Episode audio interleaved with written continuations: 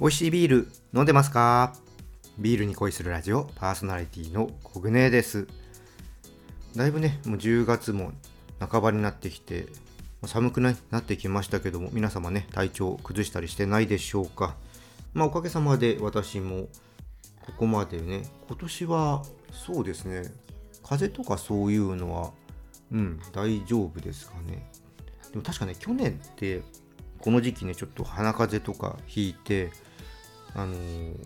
コロナもねあったんでちょっと大阪に行く用事を延期したりとかした記憶があるので、まあ、ちょっとね気をつけていきたいなとは思っています。皆さんもね体調を崩さないように気をつけて過ごしてください。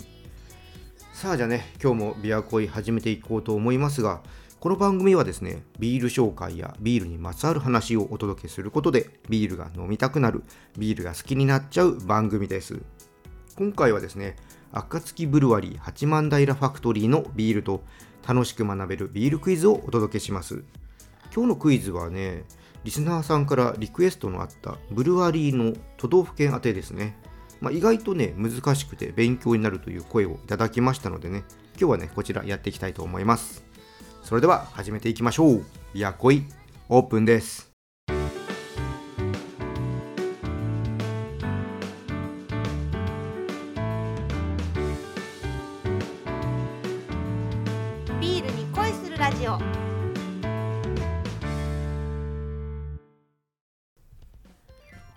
改めましてビアコイです。最初はおすすめのビールを紹介する今日の一杯からです。今日はですね岩手県の暁ブルワリー八幡平ファクトリードラゴンアイオーガニックペールエールです。こちらはですね八幡平ファクトリーさんの、まあ、定番ビールの1本ですね。まあ、こちらはですね、まあ、以前もちょっとお話ししたんですけどもね、オーガニックでやってるということでね、なかなか日本では珍しい、えー、ビール作りをされているところになりますね。はい、じゃあね、ちょっと、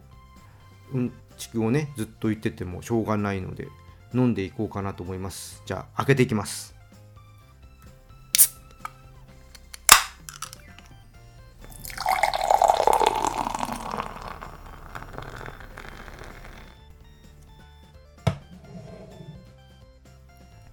はいついでみました。色はですねクリアで薄めのブラウンといったとこでしょうか。うんペールエールらしい色ですね。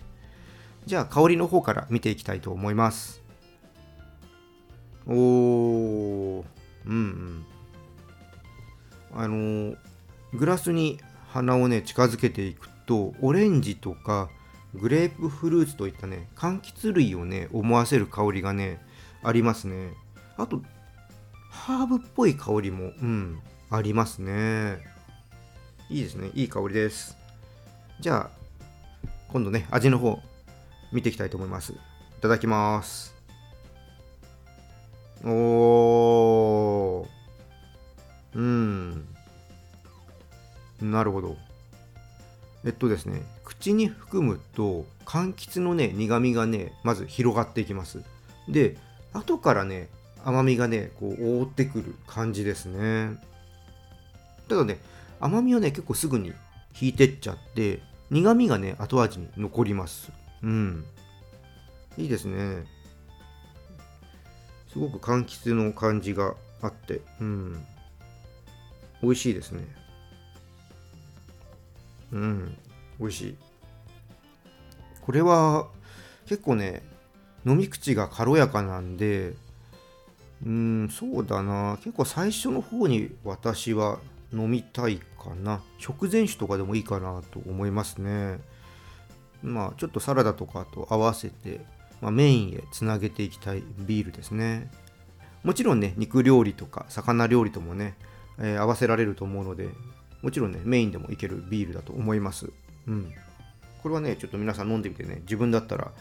どういうものと合わせようかなとかねちょっと頭の中でね描きながらね飲んでほしいですね。はいでこちらのビールなんですけどもねオンラインの方で購入できます。オンラインショップのリンクね説明欄の方に貼っておきますので興味のある方ね是非見てみて飲んでみてください。あと都内の方でしたらねあの銀座にこちらのね、えー、暁さんのお店があるので、そちらでもね、ビール買えますので、もし銀座とかに行った際にはね、寄ってみてください。あ店内でね、もちろん飲むこともできますのでね、まあ、飲んでいくのもよし、買って帰るのもよし、ちょっとね、えー、用途に合わせてね、お店使ってみてください。はい、ということでね、今回は暁ブルワリー八幡平ファクトリードラゴンアイオーガニックペールエールを紹介しました。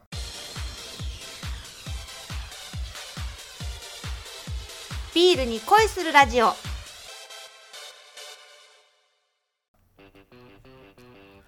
それではここからは楽しく学べるビールクイズです。このコーナーはビールの世界に足を踏み込んだ人がもっと楽しくなる知識が身につく問題を出していきます。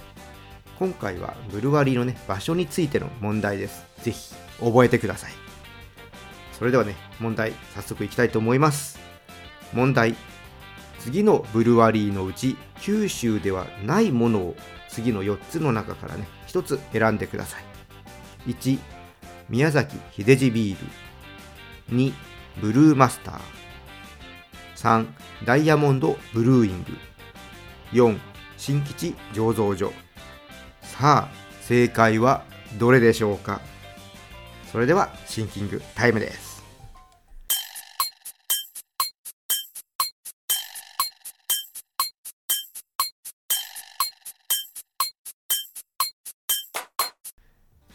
皆さん答えは決まったでしょうか？正解の前にね、もう一回選択肢の方お伝えします。1、宮崎秀治ビール。2、ザ・ブルーマスター。3、ダイヤモンド・ブルーイング。4、新吉醸造所。さっきね、ちょっと2番ね、ブルーマスターって言ったんですけど、正式はザ・ブルーマスター。ちょっと今、思い出したんでね、ちょっと2回目ね、今ちょっと確認の時にはね、ちょっとザ・ブルーマスターと言わせてもらいました。それではね、正解の方発表したいと思います。正解は4の新吉醸造所さんです。皆さん正解したでしょうか？こちらはですね、群馬県の高崎市にあるブルワリーさんです。ブルワリーのコンセプトは和食に合うビールということでね、弱い炭酸と苦味を抑えたビールを特徴的にしています。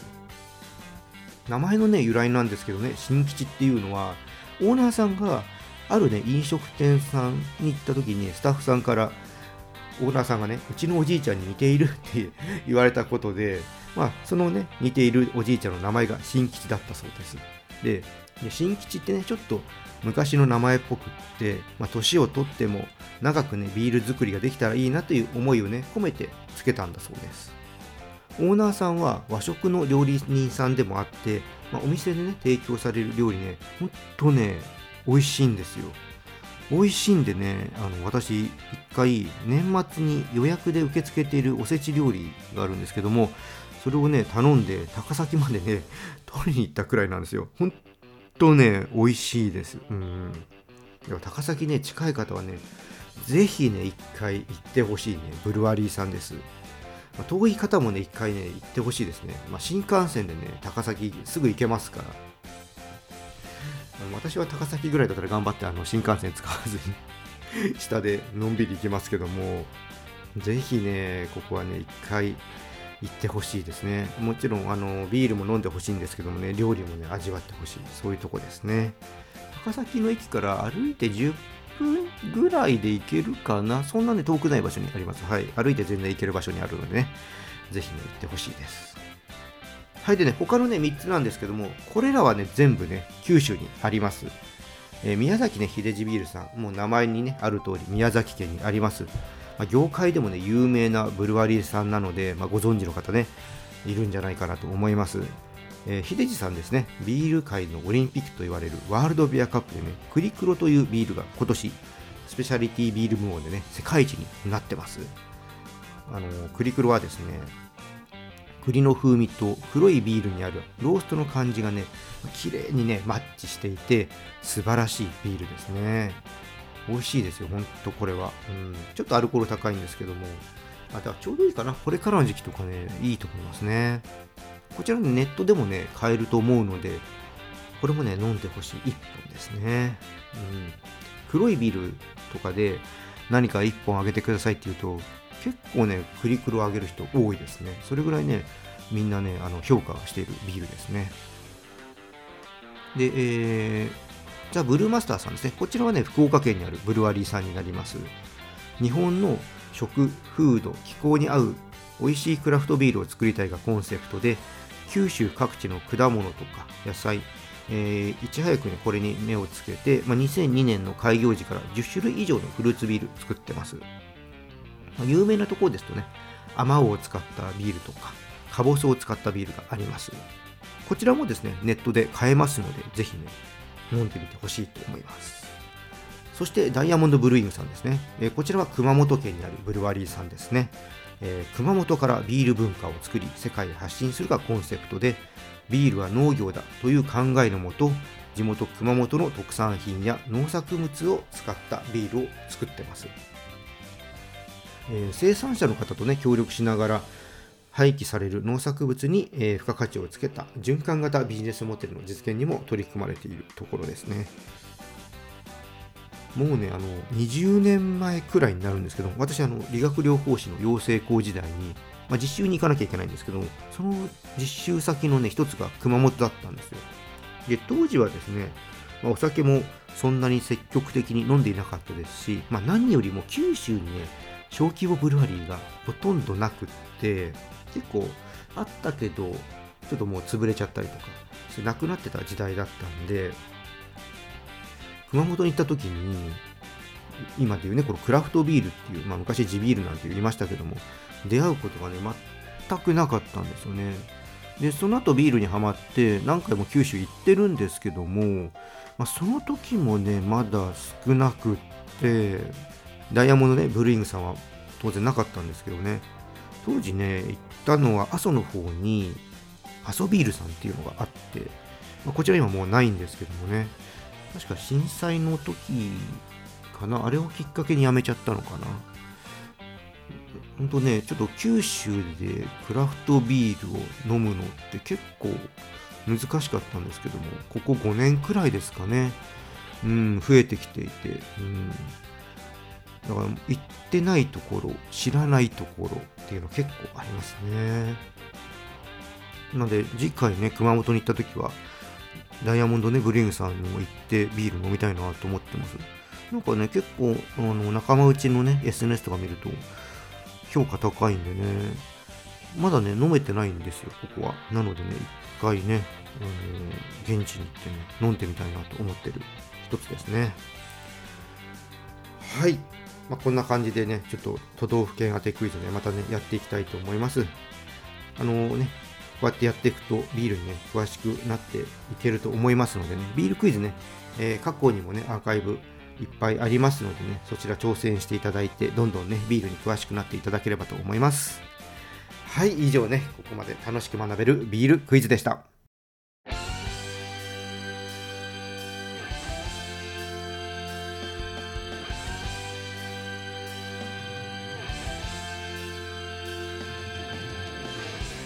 ビアコイエンディングです。本当ね、ここ5年くらいで日本にも小規模ブルワリーね、増えました。私もね、名前聞いても知らないところにたくさんありますね。特にやっぱ北海道とか九州は離れてる分ね、なかなかあの情報が入ってこないとこがあったりして、え、これってどこですかっていうのはね、あったりします。うん。